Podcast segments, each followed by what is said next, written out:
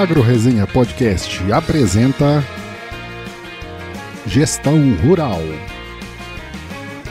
O podcast que facilita o entendimento sobre gestão de fazendas. Um oferecimento de Scadiagro, o software de gestão feito para o produtor rural.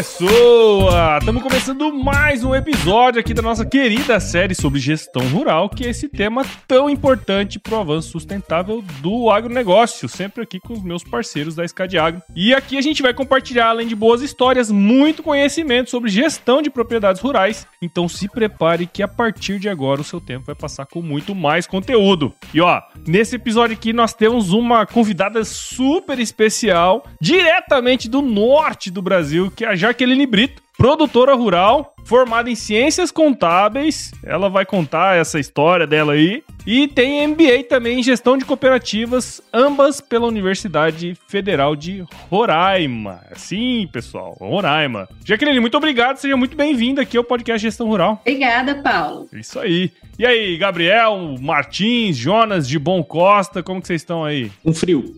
Chupa. Com frio correndo.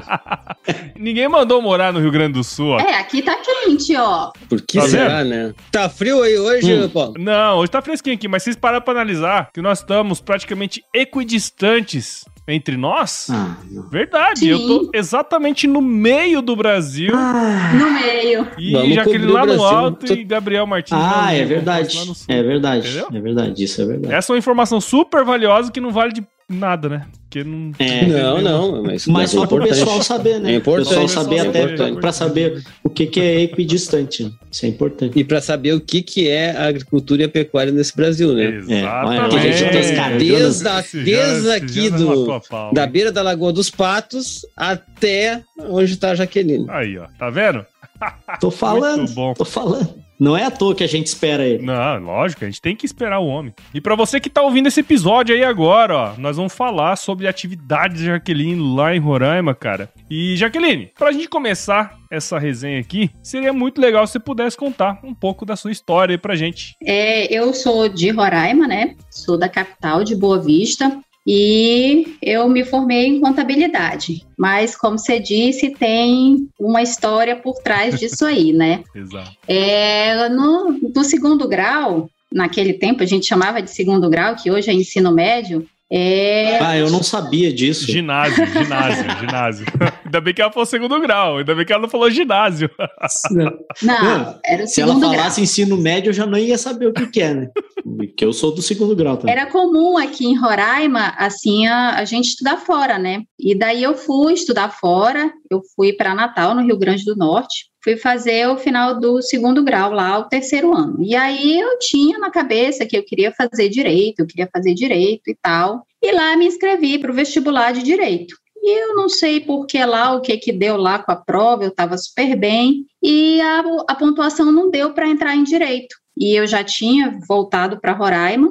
E uma amiga minha disse assim: já que a tua pontuação não entra em direito, mas dá para entrar para contabilidade. Tu não quer que eu faça a tua inscrição? Eu disse: faz. Porque, na realidade, o que eu queria era voltar para estudar. E aí eu fui e comecei a fazer essa bendita contabilidade. Sempre tive muita facilidade com números, né, é, matemática e tal, e comecei a fazer essa contabilidade, mas sempre pensando, putz, não era o que eu queria. Eu queria fazer direito. E aí fui.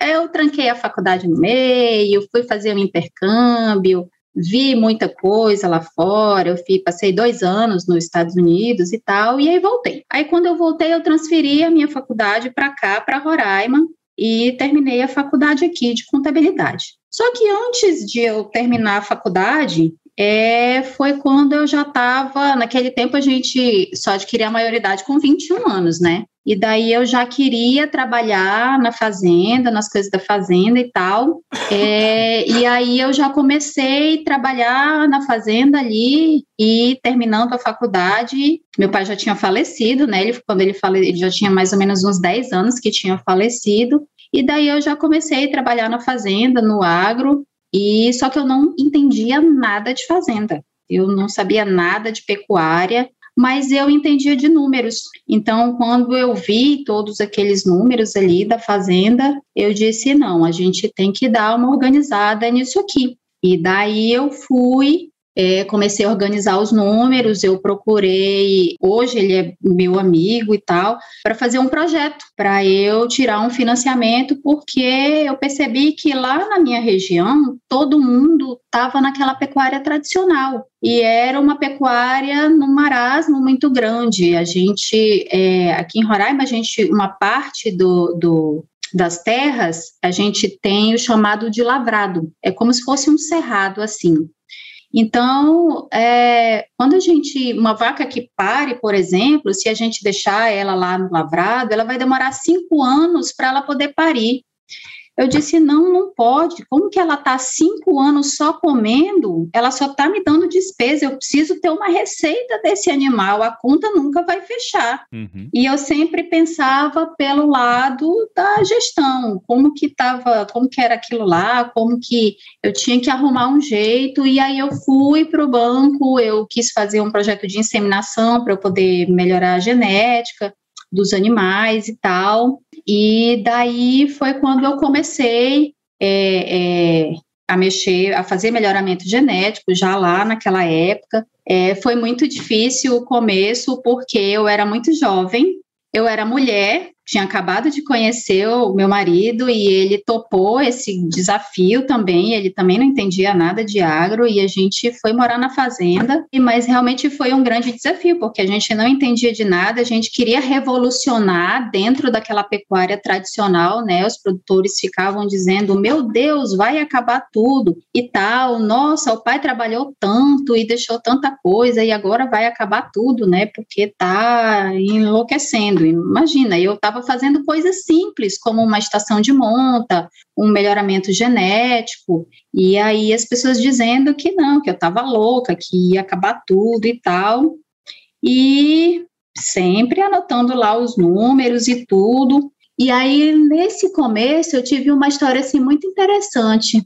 É, eu procurei assim algumas pessoas, alguns amigos do meu pai, né, que pudessem me ajudar, me dar assim um rumo que o que que eu tinha que fazer, o que que eu tinha que seguir e tal. Eu realmente não entendia nada. Eu ia para a fazenda desde de criança e tal, mas passei muitos anos morando fora e realmente eu eu estava perdida. E aí ele me deu várias dicas e tudo. E nesse tempo eu estava precisando vender e oferecia os bezerros para vender. É uma, é uma fazenda de cria.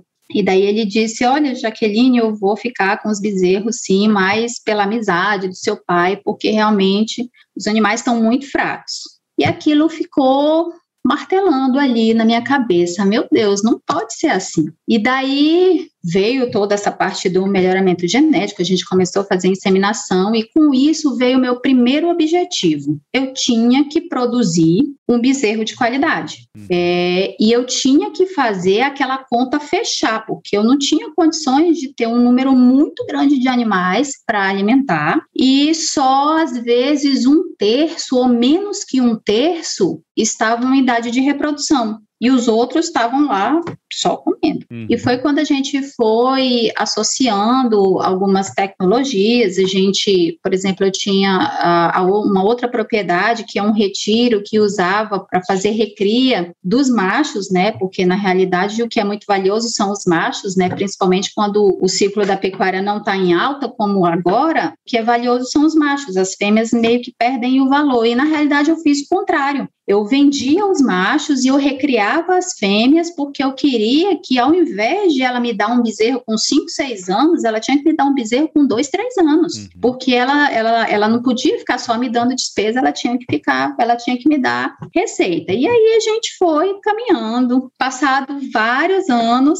a gente já morando lá na fazenda, os meu filho, meus filhos já estavam grandes, eles precisavam estudar, né? Não dava mais para eu ficar nesse vai e vem. Minha mãe tinha hora que ficava com, com a maior. E aí voltei para a cidade. Quando eu voltei para a cidade, é, meu marido foi fazer faculdade, os meus filhos estudando e eu meio que estava ali sem fazer nada. E alguns produtores descobriram: ah, não, você não pode ficar em casa sem fazer nada, você tem que fazer alguma coisa, vamos, vem para a cooperativa, olha, você desenvolveu um trabalho muito bom na sua fazenda e tudo, e a gente quer que você venha para ser gestora da cooperativa.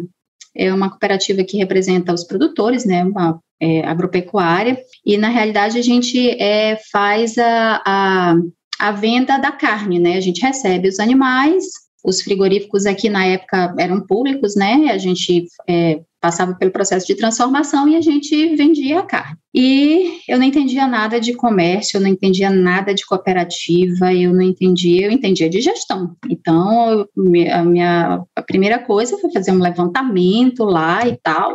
E os números também não batiam, era, era tudo para mim sempre era matemática, conta sempre dois e dois sempre vai ser quatro. Então, aí eu fui, fui vendo as coisas, descobrindo as inconsistências e tudo, e a gente foi corrigindo mas aí eu me interessei em fazer um, um, algo mais, né? Então foi quando veio a, a, o MBA de gestão de cooperativa. É, a cooperativa já era voltada para o agro tal, mas o MBA realmente era de gestão de uma forma ampla, de uma forma geral. Era, pra, era na época no curso tinham, tinham pessoas ligadas a, a várias cooperativas de todos os ramos, mas foi assim muito legal. No final do curso, a gente foi para o sul. A gente foi fazer um intercâmbio Aí, e a gente conheceu aquela. A, a, Começou a ficar bom. É, a gente conheceu a Cicred lá, a primeira Cicred lá em Nova Petrópolis. É, e a gente conheceu várias cooperativas por lá também. Nossa, a, a, eu sempre me interessava nas cooperativas do agro, né, para ver como que era a interação dos produtores com a cooperativa e tudo, porque na realidade, assim, apesar de estar lá na cooperativa, meu trabalho sempre era voltado para o produtor. E nesse período que eu fiquei lá dentro da cooperativa, eu ficava pensando, eu vendia bezerro. Aí eu disse, meu Deus, mas eu tô aqui, eu organizei o negócio, eu, eu faço a escala para todo mundo, eu mato o boi de todo mundo, a gente diminuiu o prazo de pagamento e tudo, a gente organizou o negócio.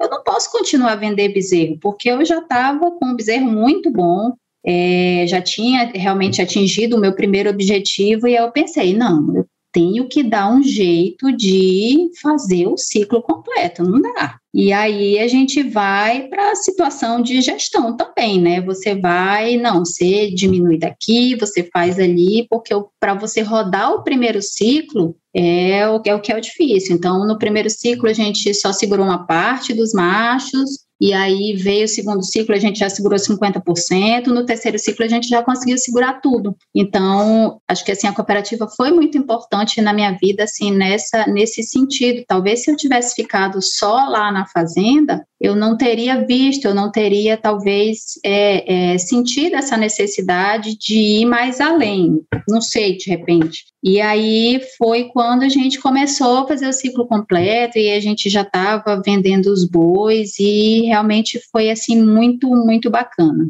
Esse, esse primeiro ciclo, segundo ciclo que tu fala, quanto tempo é isso, Jaqueline? É, na, eu na fazenda eu tenho duas estações. É, o normal de todas as fazendas pecuárias é ter uma estação por ano. Só que como a gente trabalha no lavrado ou no cerrado, é, para ficar mais fácil para vocês entenderem, eu não achava justo quando era no final da estação, muitas vezes aquela vaca que estava com score ruim, ela não tinha emprenhado. Então, o normal de qualquer lugar do Brasil é já descartar ela, porque ela não emprenhou, ela estava ali te dando despesa e ela não estava te dando uma receita. Mas muitas vezes a culpa não era dela, ela tinha apartado um bezerro muito bom e tudo, ela realmente estava mais sentida, mas estava com um score ruim. E aí eu fui e alguns anos depois que eu implantei essa estação de monta, eu implantei uma segunda estação de monta. Então agora, é, no que a gente chama que é o período das chuvas aqui, de inverno a gente chama, é, eu faço uma estação curta. Então cada, cada estação dessa é que a, que a gente chama de ciclo, né? Então, por exemplo, eu, eu produzo bezerros no final do ano e produzo bezerros no meio do ano. Então cada ciclo hum. desse, é, cada, cada estação dessa é um ciclo, digamos assim, né? Então Isso, então, por exemplo, quando eu, quando eu comecei a segurar os machos, a não vender, então, do primeiro ciclo, eu consegui segurar, tipo, 50 animais. Aí, já no segundo ciclo, eu consegui, então, se eu estava produzindo 200, 300 animais, eu consegui já segurar metade, já consegui segurar 150. Então, já no terceiro ciclo, eu já consegui segurar tudo. E daí, eu já não vendia mais bezerros, entendeu? Então, é isso que é o ciclo que eu falo. Quanto tempo que a gente está falando disso, assim, a, a, em quando que tu começou isso, assim, quando que tu começou, chegou na fazenda, onde eu não entendo nada de, de gado, né, e vou começar a entender, até tu conseguir entender, assim, que tu estava tendo resultado. Bom, eu cheguei, olhei é, a situação que estava, os vizinhos também, todo mundo era, era cria também, assim, a região era de sim, cria, sim. né? É, a é uma região de cria. Tá. E, e quanto tempo tu demorou, assim, para conseguir te posicionar com relação a isso? Com, assim, olhou os números, os números foram mais fáceis para ti porque tu estava vindo da contabilidade, né? Que deu essa baita Isso. sorte, né? É, aí, pô, os números foi mais fácil. Aí tu pegou ajuda de amigos para entender um pouco mais da, da, da, da criação pecuária, mesmo. É, e quanto tempo tu, tu demorou para conseguir começar a mudar isso? Tu estava explicando ali. Deixa eu, assim, ó, de louca para gênio, você demorou quanto tempo? Sim, é mais Olha, ou menos isso, né? Olharam pra ti e disse, o que que essa louca quer?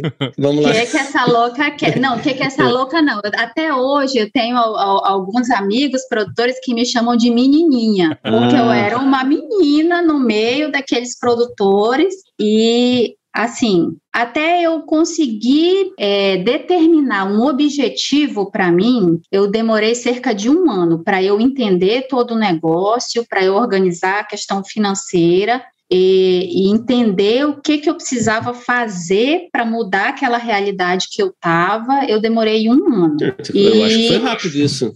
Tu achou? O que, tu achou? Cara, mas tinha que ser rápido, porque. Não, pois é. eu, eu acreditei que o agro poderia me dar uma vida digna de qualquer outra profissão, ou da contabilidade, ou se eu tivesse feito direito. Então, eu acreditei no agro. E assim, eu não tinha tempo para ficar testando se dava, se não dava. Por isso que eu procurei os mais velhos, o, o, as pessoas que já entendiam, porque eu acho que se você não sabe, não é feio tu ir lá e dizer, cara, eu não sei, me ensina a tua experiência, o que, que deu certo, o que, que não deu. Então, em um ano eu já sabia onde eu estava, e onde eu queria chegar. Meu primeiro objetivo, eu marquei um tempo de 10 anos. Dentro de 10 anos, eu, tá, eu quero estar tá produzindo um bezerro excelente, de assim, da melhor qualidade que, que, eu, que eu consiga fazer. E daí, com, com sete anos, eu já, tá, eu, já tinha, eu já tinha disputa de comprador, digamos assim. E aí foi quando a gente veio morar na cidade, foi a história da, da cooperativa e tudo. Eu passei alguns anos lá, e aí depois já veio a questão do segundo objetivo, de fazer realmente o ciclo completo. Mas no começo, Jonas, foi um ano para eu entender aonde eu estava, aonde a propriedade estava é, e aonde eu queria né? chegar, isso, na, mas assim, na questão da pecuária mesmo, na questão técnica. É, na questão, assim, da, das finanças, não, esse aí foi mais fácil, uhum. é, eu logo comecei a fazer os controles, eram controles muito grosseiros, eu olho hoje, eu, eu, eu tenho dó de jogar. É, e aí, é, eu tenho todos os cadernos e tudo. Aí, eu, quando eu saí da faculdade, eu fazia tudo em ficha, né? Aquelas fichas de fichamento, eu anotava tudo e tal. E eram, eram bem grosseiros os controles, mas eu fazia tudo. Eu fazia, comecei a fazer os índices depois dos animais, de produtividade, de fertilidade, fazia a questão da, da, do livro caixa, fazia o fluxo de caixa, eu fazia de uma forma assim muito grosseira, eu fazia os orçamentos, por exemplo. Como eu vivia exclusivamente da atividade rural, então assim, se eu vendia uma produção de bezerro, eu já tinha que ter tudo muito desenhado. O que, que precisava ser comprado, do que, que precisava de investimento, do que, que eu precisava é, guardar ali de reserva para poder eu esperar até a próxima venda, digamos assim, do produto para eu poder viver. Então foi isso aí. Aí depois eu senti a necessidade, já já estava evoluindo, aí eu comprei um computador. Nossa, que legal!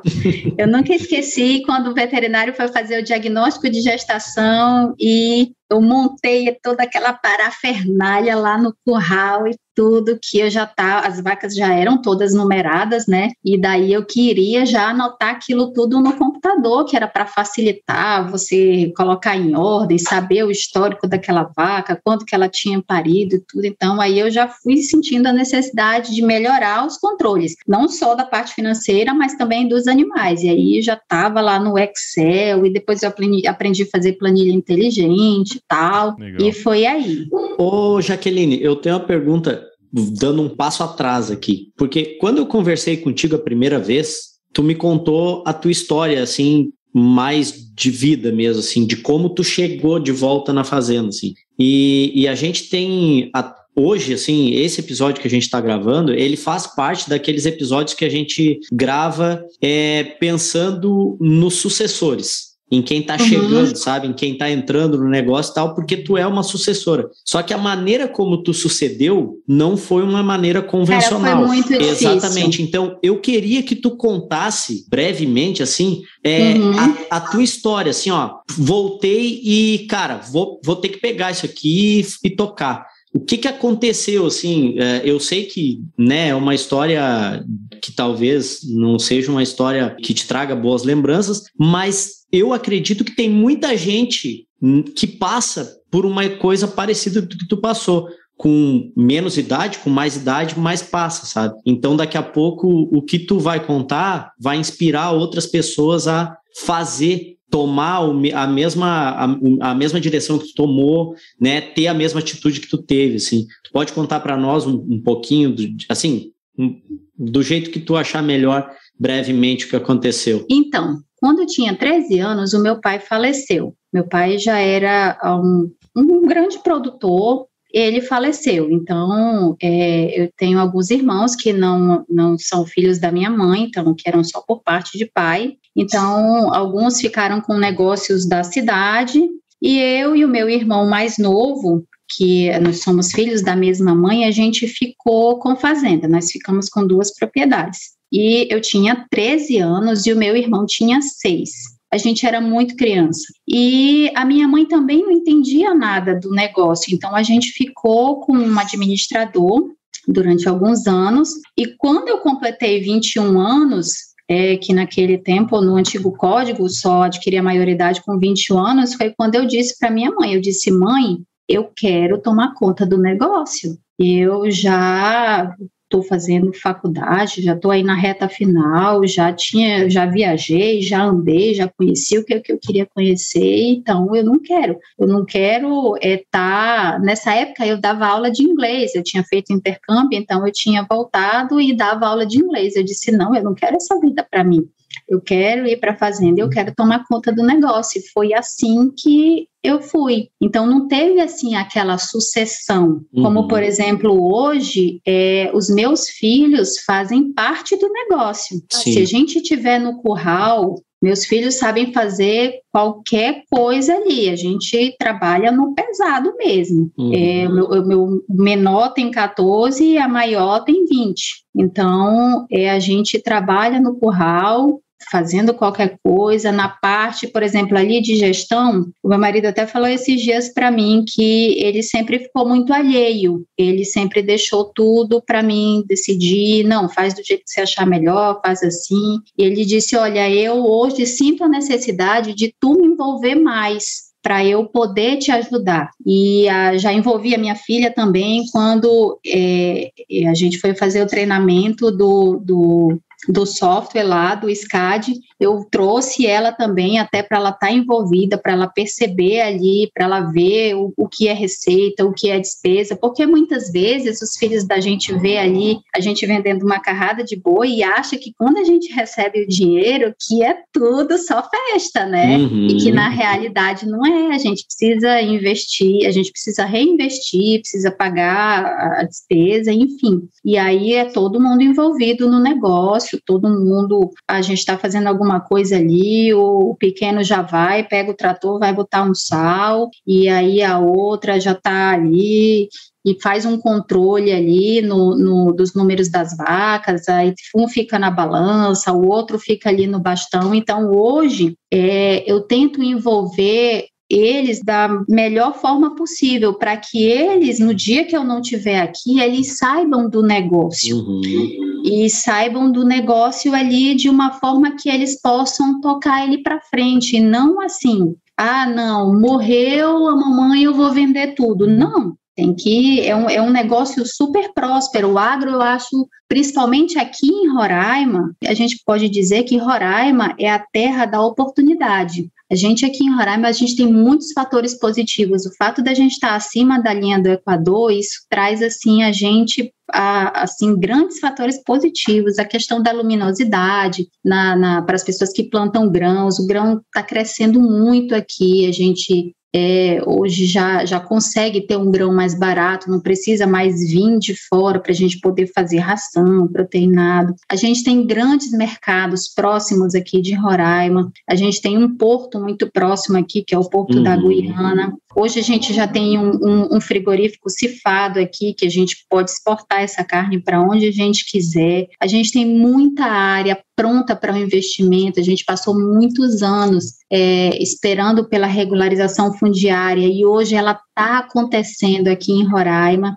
Então, assim, a gente tem muito espaço para expansão, para novos produtores. A gente estava ali, assim, naquele marasmo. Roraima hoje tem uma, uma população de bovinos de mais ou menos um milhão de cabeças. A gente está engatinhando ainda. Então, é, nesse último ano, quando a pecuária deu essa virada, a gente percebeu, assim, que as pessoas realmente estão estão acordando, aqueles produtores mais tradicionais estão vendo que se não investirem, se não inserirem um mínimo de tecnologia, que realmente vão ser engolidos. Então as pessoas estão começando a investir. E, e, o pessoal acabou não aproveitando, né, Jaqueline, com, esse, com todo esse processo que aconteceu de preço e tudo mais quem não, não se preparou não aproveitou praticamente nada, né? Exatamente. Então, assim, quem não aproveitou para reinvestir, para, por exemplo, é, fazer uma cerca nova, comprar touro, não vai, não vai conseguir, não vai ficar muito tempo mais no mercado, porque realmente o mercado vai engolir. Antigamente, a gente, na, na venda do bezerro aqui, não existia diferença. Tanto fazia o bezerro ser bom, o bezerro ser ruim, não fazia diferença, era o mesmo preço. Hoje em dia já tem muita diferença, então as pessoas já estão sentindo necessidade de investir no rebanho, no, no, em tecnologia para poder realmente ter uma, uma receita melhor. Num, e não custa muito o investimento. Então, por exemplo, no meu caso, é, eu busquei o conhecimento para mim mesmo. Eu e meu marido, a gente foi para São Paulo, lá no começo, lá em 2002, 2013, a gente foi para São Paulo, a gente fez o curso de inseminação e a gente começou a. A gente mesmo faz a inseminação no, no nas vacas. E daí a gente foi fazendo isso é, é pra, até para não depender. A gente realmente é muito carente também de profissionais. De um ano para cá, aumentou muito a quantidade de pessoas que querem fazer inseminação aqui. Então, é, chegou um ponto assim que a, eu, eu ligava para o veterinário para fazer, às vezes, diagnóstico de gestação. Ele disse, cara, eu, eu tô sem horário. Mas nem sempre foi assim. É lá, imagina, 10 anos atrás a gente era louco nossa, agora ela tá louca, agora ela que ela tirou os... agora ela quebra, ela tirou os touros tudo das vacas, agora vai quebrar. E a gente só estava organizando a estação de monta, imagina.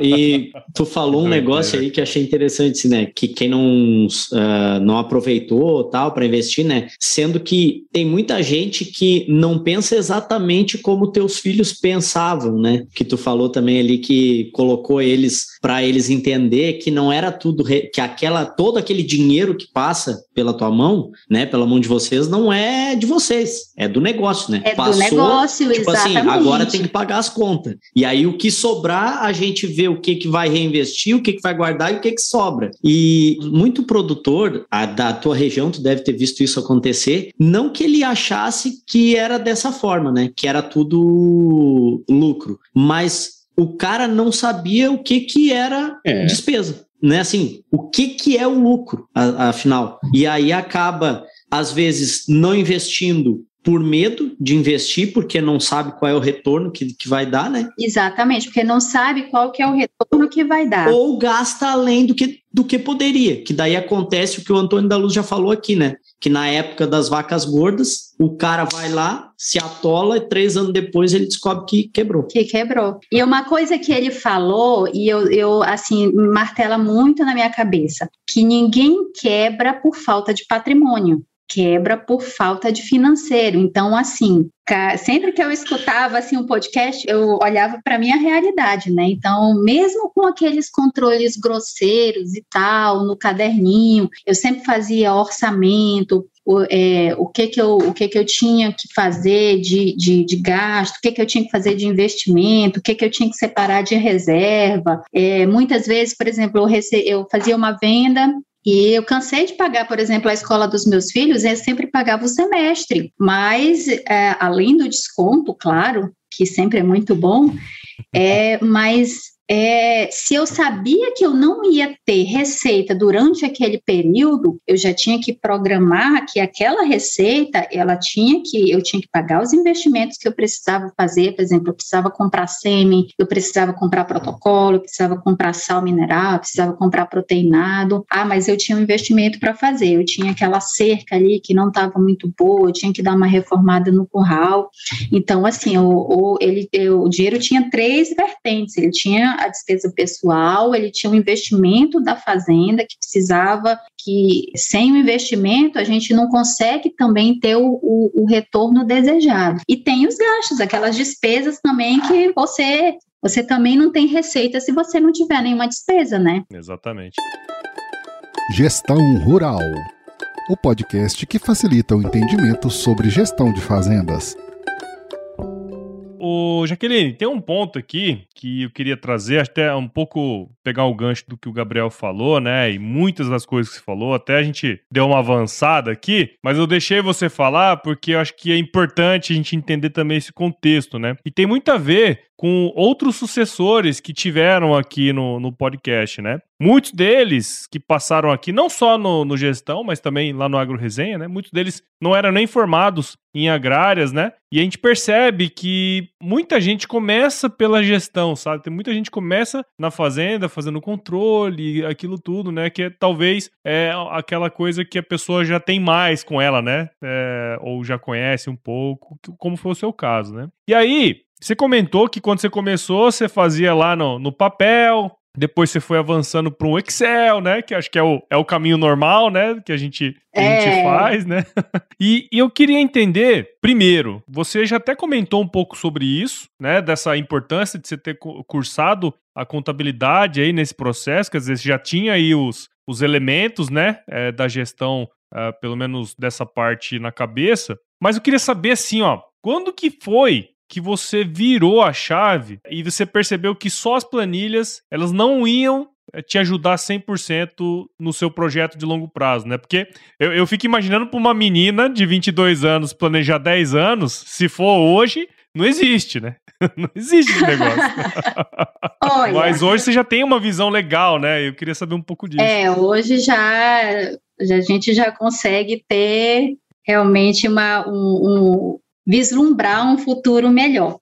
Acho que o que me fez virar a chave é assim: quando você está lá no caderno, lá no Excel, eu acho que qualquer controle que, que o produtor faça, ele é importante. Eu acho que ele tem que anotar. É, se é na parte de gestão, ele tem que anotar para ele poder ter o controle. Se é na parte dos animais ou, ou para quem é agricultor que mexe com grãos, ele tem que anotar porque ele tem que medir. Então, anotar sempre é muito importante. Só que você anota dados, você ainda que você tem ali muitos dados e quando você anota, por exemplo, no caderno ou você está ali no Excel, você tem muitos dados. Mas muitas vezes esses dados eles estão isolados e eles não conseguem te passar uma informação que muitas vezes quando você está ali num que você precisa tomar uma decisão você precisa de uma informação você não precisa de um dado. O dado ele está ali isolado então ele tem que comunicar com outras variáveis Então,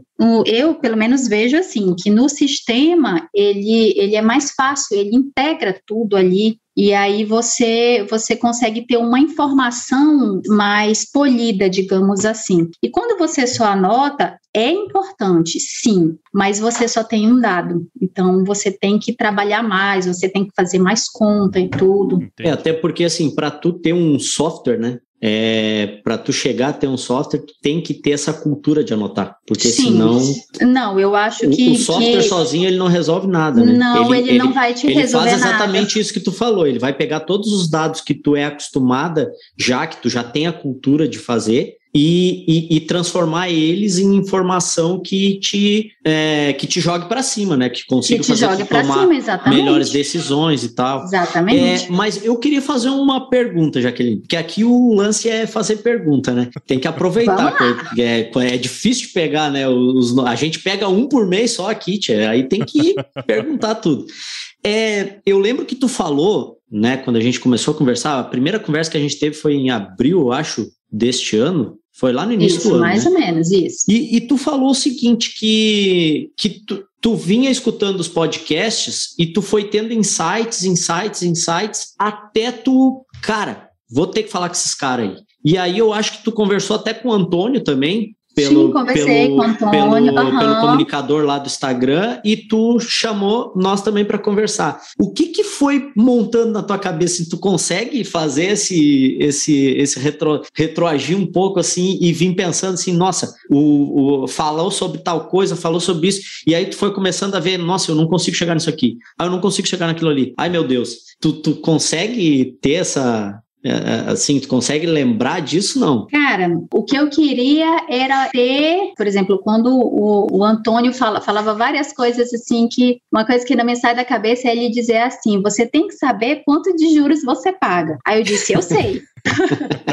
mas assim, eu sabia quanto de juros eu pagava, mas eu, não, eu, por exemplo, eu não sabia quantos por cento aquilo representava. Ah, sim. Entendeu? Porque ele é... deu uma conta lá, né? Ele deu uma conta, né? Faz. Ele deu... é, Isso, uh -huh. ele deu uma conta. Eu sabia, porque eu já tinha tudo organizado, das, das operações de pagamento lá, dos financiamentos, tudo. Aí ele dizia: você tem que ter uma linha lá, uma coluna que você saiba quanto de juros você está pagando. Eu sei, mas eu não sabia assim quanto aquilo representava. Sim. Então, assim, eu uhum. acho que foi o Antônio também que falou que, assim, muitas vezes você tem que saber se aquela taxa de juros, se ela está maior ou menor do que a tua rentabilidade, para saber uhum. se vale a pena tu tomar aquele empréstimo. Porque muitas vezes, ah, é barato. É, por exemplo, hoje o, o banco, vou falar do Banco da Amazônia aqui, que é o que a gente tem. É, hoje o Banco da Amazônia aqui está com 4,5%, 5% ao ano. Então, se tu falar isso para qualquer pessoa que tenha uma empresa comercial, cara, fica louco, né? Não vai pegar. Pegar, Sim, vai lá e pega tudo que tiver direito. Porque os caras pagam 12, 15% ao ano, né? A gente tem 4,5%, 5%. Só que muitas vezes, será se tu tá ganhando dentro de todo o teu empreendimento, tá ganhando 4,5%, 5% ao ano? Então, essas contas, essas informações é que eu não uhum. tinha. Eu tinha os Perfeito. dados da receita, eu tinha os dados da despesa, eu tinha os dados do investimento, eu tinha os dados de, das operações, dos juros, tudo separadinho, quanto que é de mão de obra, quanto que é de manutenção, eu já tinha isso, eu tenho, uma, por exemplo, no caso do, dos veículos, das máquinas, eu tenho tudo separado por, por cada, cada item, cada máquina, cada veículo, eu tenho quanto que foi o, o gasto dele anual. Mas, a, mas eu, eu não sabia dizer a quantos por cento aqueles juros representava dentro da minha atividade, se a minha atividade estava me gerando um lucro que estava que valia a pena eu pegar aqueles juros, entendeu? Então uhum. isso foi eu, eu, é o que eu estou falando. Eu tinha os dados, uhum. só que uhum. eram dados soltos eu tinha quanto que era isso, quanto que era aquilo e tudo, era muito controlado, muito organizado. Ah, vale a pena fazer isso? Serve? Nossa, serve muito. A gente saiu de uma de uma propriedade que produzia animais muito ruins e chegou numa propriedade hoje que faz o ciclo completo. Ah, teve a parte técnica, a parte do melhoramento genético, teve, mas nada disso teria andado se não tivesse gestão, a gestão dos números, porque é que nem eu vou repetir de novo, foi uma coisa que me marcou muito quando ele falou que ninguém quebra por falta de patrimônio. O patrimônio está lá, a fazenda está lá, a terra está lá, os animais estão lá. Mas se você não tiver dinheiro para poder você girar aquele negócio, você vai quebrar. E você tem que aproveitar exatamente o que tu falou, o tempo das vacas gordas para você fazer aquela sua reserva, para fazer aquele investimento e não para sair, ah, não, o, o, boi era, era, era 10, passou a ser 20 reais, então agora eu vou trocar a caminhonete, eu vou fazer isso. Não, você tem que ver, ah, você está precisando de trocar a caminhonete? Ah, tá, beleza. Então, porque na realidade, muitas vezes, trocar caminhonete não é uma despesa, às vezes é um investimento também. Sim, Mas você claro. tem que saber o momento. Você, naquele momento, você tem condições, então, assim, os dados que eu tinha foram super importantes durante todos esses anos, mas, assim, quando começou a pandemia, a gente foi embora para a fazenda, né? A gente estava na cidade e, tudo, e a gente foi embora para a fazenda porque realmente tudo fechou. E não dava, a gente tinha uma vida, assim, muito agitada aqui. E aí foi quando a gente começou a é, é, fazer um curso online, e aí veio todos os podcasts, e veio muito conteúdo. Então, assim, é, o momento, assim, que eu virei a chave sabe, foi quando eu comecei a escutar esses conteúdos, principalmente do gestão rural, e que eu virei a chave e disse assim: não, eu quero saber isso aqui, isso aqui eu ainda não sei. E nós começamos o gestão rural três meses antes da pandemia. Três né? meses antes. Nós começamos em janeiro, em, em, em março. Em março,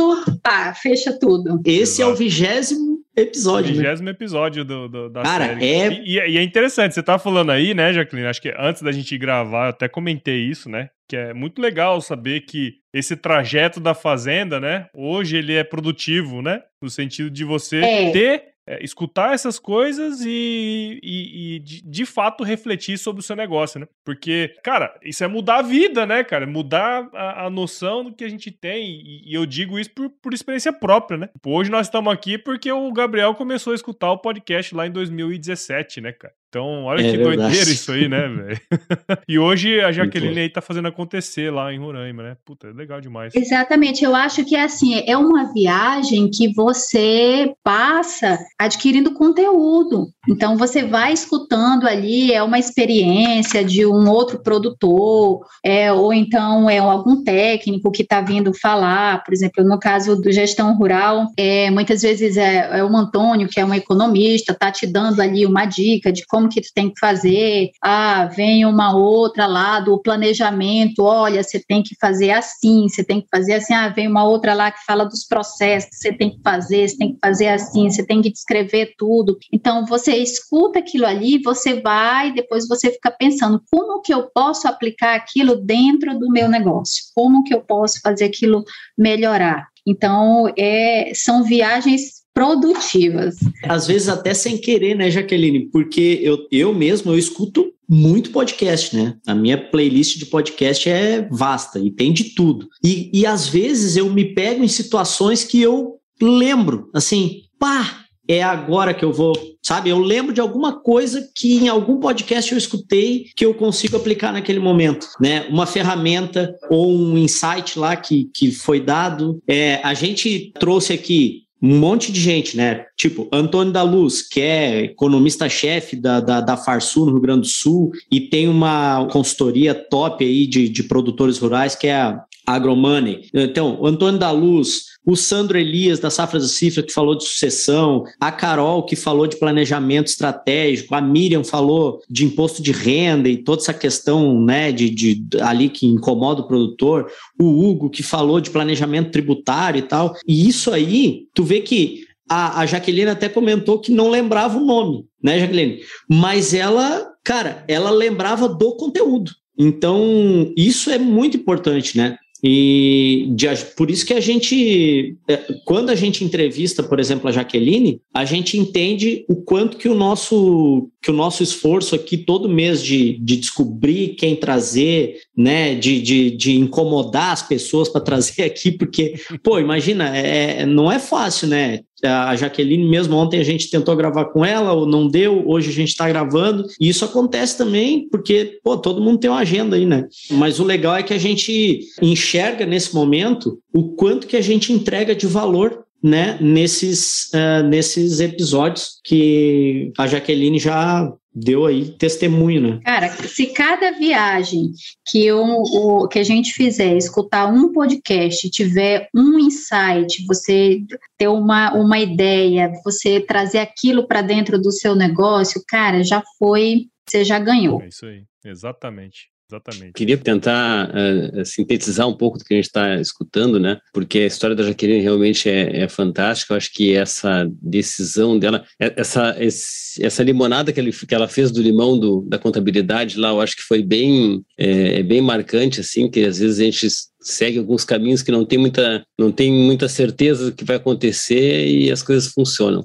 Mas de todo esse conteúdo, de toda essa experiência, Jaqueline, desse tempo todo de trabalho, a gente falou aí sobre a, a questão da sucessão, né? Tua sucessão foi uma sucessão forçada no final, né? Foi, não foi planejada e tal. Mas de tudo que tu já viveu, então, de lá até aqui, o que que tu acha que é o mais importante para a gente conseguir ter mais, assim, a, a perenidade desse, dessas propriedades, dessas atividades, assim, que essa sucessão aconteça, que as pessoas não se percam no meio do caminho, como tu estava falando agora há pouco, olha, agora talvez seja um momento onde muita gente vai, né, vai perder a propriedade, né, ou vai é, sair da atividade. Que tu consegue dar uma assim, uma dica para o pessoal que está nesse dilema sobre o que, que onde que ele tem que se concentrar para se manter na, na, atividade e prosperar? Olha, eu acho que o primeiro é que as pessoas têm que acreditar no potencial do agro e realmente ir de cabeça, mergulhar e tratar ele assim como a sua atividade principal. Eu não sei como que é nos outros estados, mas aqui a gente tem muita essa dificuldade que a, a, o agro não é às vezes a atividade principal, então ele não é assim tratado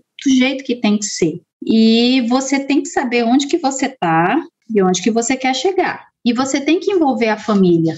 É, se você quer, não, não, você não tem é, como fazer sucessão, é, ah, você manda o filho estudar fora, você manda ele fazer o intercâmbio. Quando ele voltar, ele não quer saber de fazenda, não. Ele quer daquela, ele quer saber de vida boa, ele quer saber de estar lá na capital e de repente tocar alguma profissão que ele escolheu ter e tudo. E eu acho que você tem que envolver o filho no agro, desde pequeno. Ah, seja ali com os pintinhos, com os cachorrinhos, ele tem que estar tá lá na fazenda, ele tem que aprender a gostar daquilo ali, porque eu acho que o, você ir você tem que gostar realmente daquilo ali. Lá atrás, quando eu, eu tomei essa decisão, eu, eu, eu assim, na minha, na, minha, na minha cabeça, eu sempre tive muito boas lembranças quando eu ia para a fazenda com meu pai, era muito corrido, a gente só ia aos finais de semana, porque o meu pai tinha uma, uma empresa aqui na cidade, e mas ele gostava demais, ele tinha amor por aquilo lá. Então, eu, eu acho que é isso que a gente tem que passar para os nossos filhos. Então, por mais que eles tenham outras profissões, por exemplo, eu fiz contabilidade. O que, que contabilidade tem a ver com o agro? Ah, foi um acidente, porque por que será que lá na hora, de repente, pode ter sido um erro e na, eu não estava estava lá para fazer a minha matrícula, foi uma amiga que fez.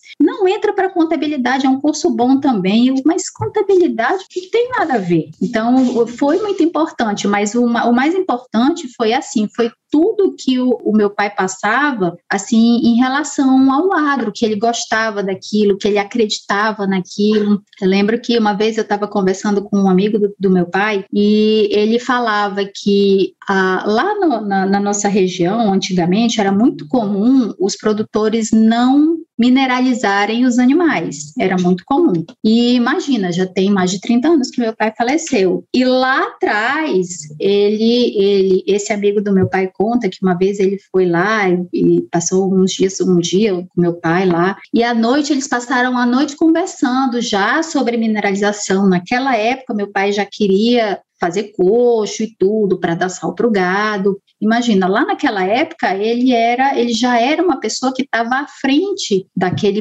daquela era dele, digamos assim. Então, lá atrás, meu pai já falava em touro PO, ninguém falava em touro PO, pelo menos não aqui. Então, era, era uma pecuária muito tradicional, eram animais assim a gente até chama assim, é, é, que são os crioulos, né, os lavradeiros, e meu pai já pensava muito à frente do tempo dele, então ele gostava daquilo ali, então eu acho que ele, eu, eu, eu tenho muito disso, eu vi aquele amor que ele tinha pelo agro, eu consegui, mesmo que eu estudei fora, que eu fui para o exterior, eu fiz intercâmbio, eu fiz faculdade numa área que não era mais o, a, aquela aquela raiz me fez voltar e me fez acreditar que eu poderia ter uma vida digna como qualquer outra profissão, como qualquer outro empresário que está na cidade, eu só ia ser uma empresária rural entendeu? Então eu acho que, o, que na questão da sucessão é isso, você tem que plantar isso no coração dos seus filhos desde cedo.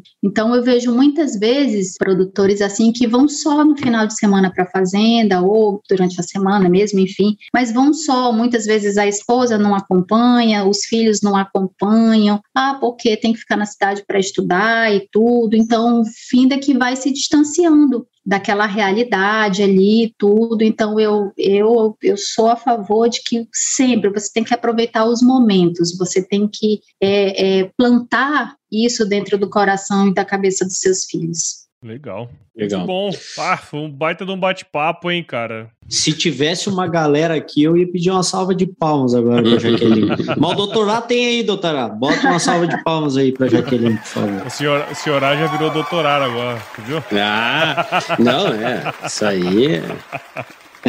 Mas, ô Jaqueline, eu queria, assim, te agradecer por você ter contado a sua história aqui, né? É, foi uma hora muito proveitosa entender não só sobre uh, o seu negócio, mas também né, toda essa pujança né, do agro aí em Roraima também. Já tinha muitas notícias é, de agricultores que estão subindo para Roraima para trabalhar, né? E saber que a pecuária está avançando no mesmo sentido é muito legal, porque eu sou um cara da pecuária, na verdade, né? Então, parabéns pelo seu trabalho e, e tenho certeza que cada vez mais vai prosperar aí, tá? Muito obrigado. Eu que agradeço a oportunidade de compartilhar minha história e até eu fiquei até meio assustada quando o Gabriel me ligou, cara, eu quero quero falar contigo. Aí eu digo, nossa, o que será que aconteceu? Eles vou te ligar. Eu, tá bom. E não, eu quero te fazer um convite, tu vai ser a próxima convidada do podcast. Eu disse, nossa, mas será se eu tenho alguma coisa para, cara, tua história é fantástica, tu tem que compartilhar e tudo. Então, assim,